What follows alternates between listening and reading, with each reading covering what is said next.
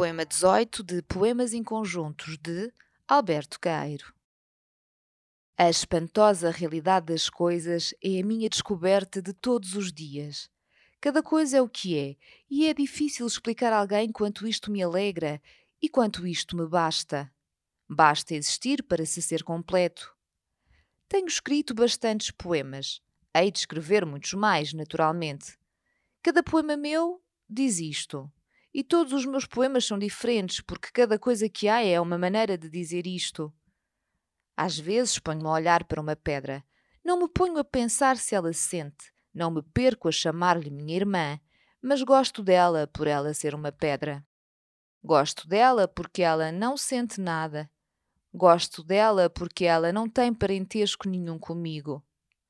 Outras vezes ouço passar o vento e acho que só para ouvir passar o vento vale a pena ter nascido.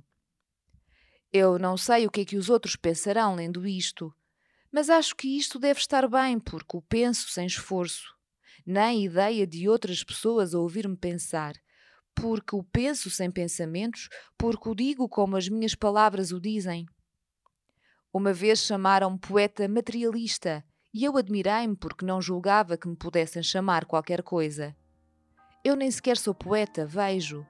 Se o que escrevo tem valor, não sou eu que o tenho. O valor está ali, nos meus versos.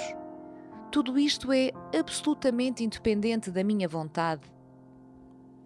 Fernando Pessoa em Poemas de Alberto Caeiro, uma edição da Imprensa Nacional.